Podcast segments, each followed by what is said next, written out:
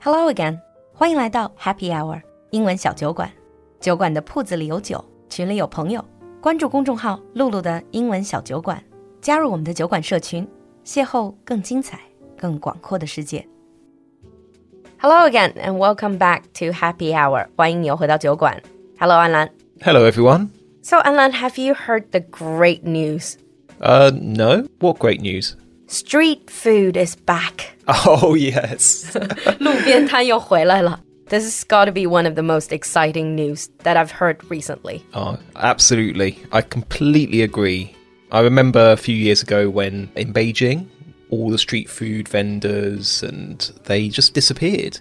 And It's such a pity. it is. Um, when I first came to Beijing, that's one of the things I loved about it, just being able to sit by the roadside and eat street food. So I'm really glad that they're coming back. Mm, especially during long summer nights, summer evenings. Oh, yeah. So let's talk about street food today, Okay. shall we? Yep, sounds good.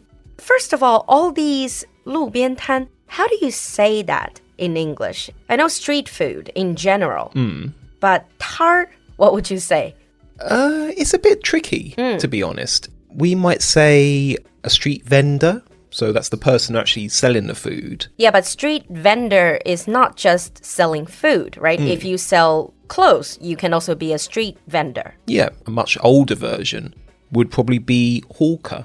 Hawker.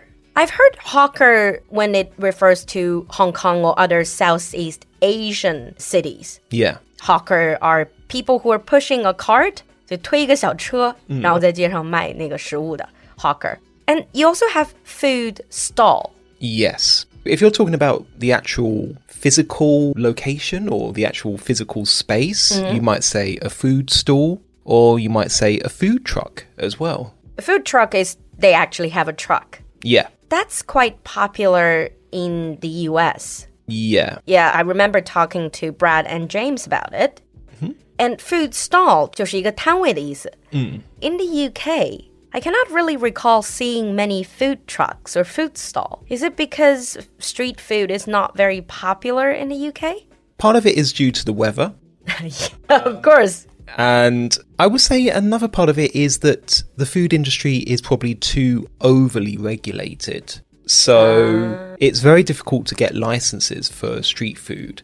But I have noticed when I last went back to the UK, um, in some kind of more up and coming, kind of what we call like hip areas, 就比较潮的这种。 yeah, they would have sort of food courts that have lots of stalls around them and they're just all clumped together. It's a designated area.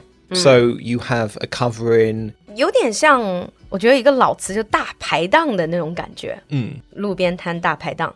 And back to the topic of street food. We both love street food. And why do you love it so much? Well, I just love the fact it's quite cheap and cheerful. Cheap and cheerful. Yeah. When I travel, I do like to try s- street food. I remember I actually went to Vietnam last year and I went on the street food tour. It was just going around Hanoi and trying all the different types of street food. So you had a guide with you. Yeah. Oh, this kind of food tour, they're fascinating. Yeah, and it just gave you a bit of an idea of the culture, and you got to try all of this street food that you might not feel comfortable trying it yourself on your own. Well, this is the same everywhere in the world. If you travel as a tourist, you don't know where to get the most authentic street food or local food. Well, I think it's becoming more popular now, isn't it? When you travel, you do want to try street food. You don't really want to go to restaurants. Exactly. But what about you? Why do you love street food? I do think that street food is perhaps the most vibrant part of food culture. Mm-hmm. You could really see how the taste develops. And then, plus, like you said, they're cheap and cheerful, and they're usually finger food. Yeah. So it's not like a formal dinner that you have to sit down and there's a lot of etiquette, manners. yeah. It's just lighthearted. Yeah. And also late at night if you're really hungry. Many street foods they're perfect for late night snacks, although if you worry about calories, perhaps they're not the best choice. Hmm. So let's talk about street food in China. Yeah. Alan, you've been in China for ages. Yeah. And your favorite street food, if you have to choose one, what would it be? Oh, hard to really say, to be honest. I guess living in Beijing, I would say it would be tra. 串儿，就是羊肉串儿什么的。 Yeah. By the way, how to say that in English? Because many people they would say barbecue. When English speakers hear the word barbecue, they don't think char, do they? Not really, because when British people and Americans they think of barbecue, they probably think more what you might do at home.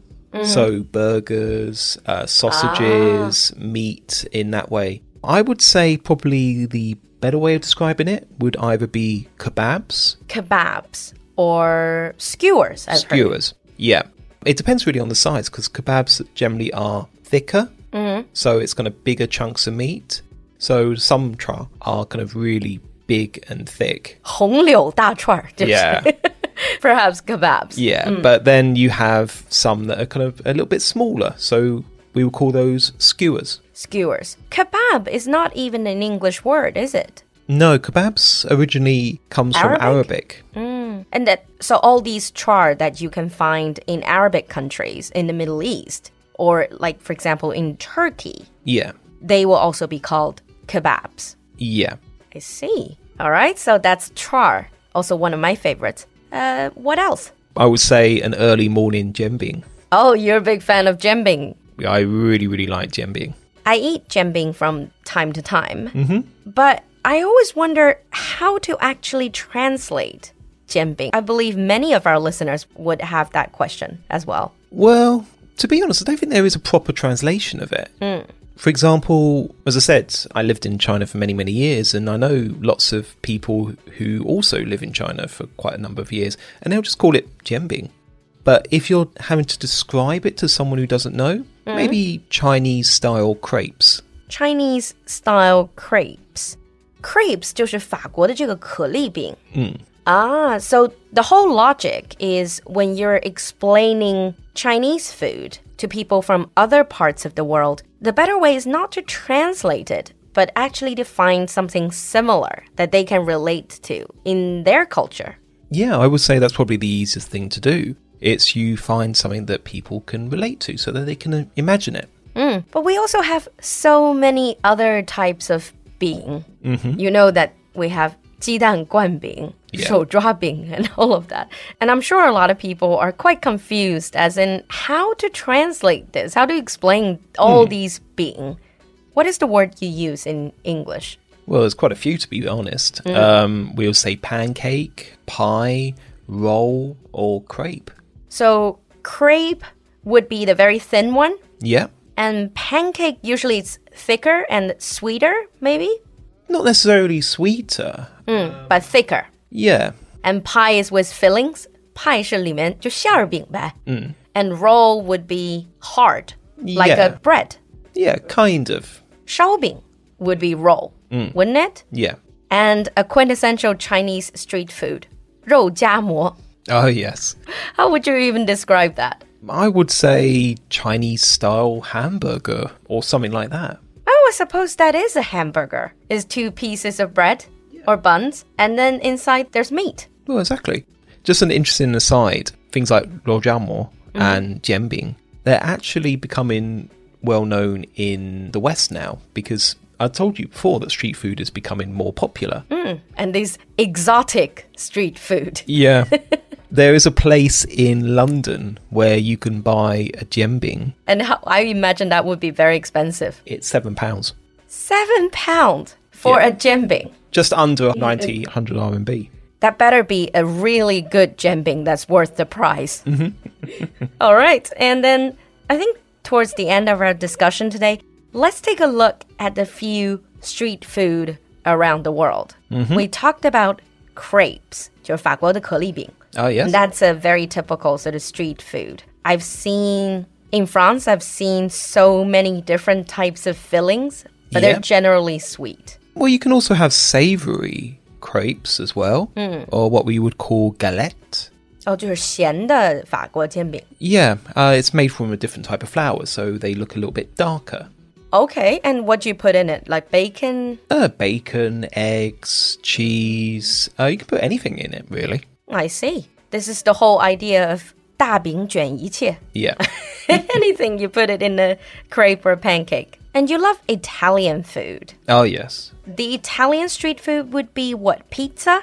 Uh, yeah, but you can have pizza by the slice, or you could also have calzone. Calzone. That's a kind of pizza, right?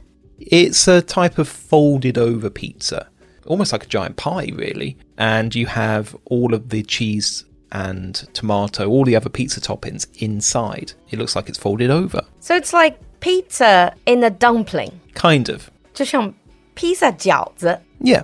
Ah, okay. And of course, Mexico. I went to Mexico last year. Oh, yes. And then Mexico, obviously, street food, all taco. Lots of taco Yeah. stand. 墨西哥卷饼就是那个小的卷. yeah. And then again, you can put everything on it. Oh, yeah.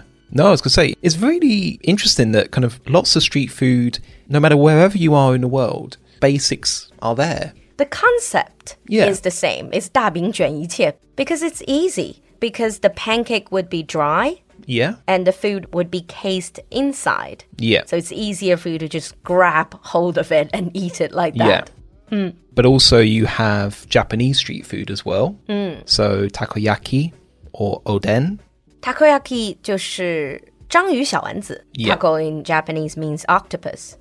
Do you like takoyaki? I love takoyaki. Yeah. It's not always good, but when you find the good ones, they're amazing. Yeah. And oden 就是关东煮. It's perfect for a winter night.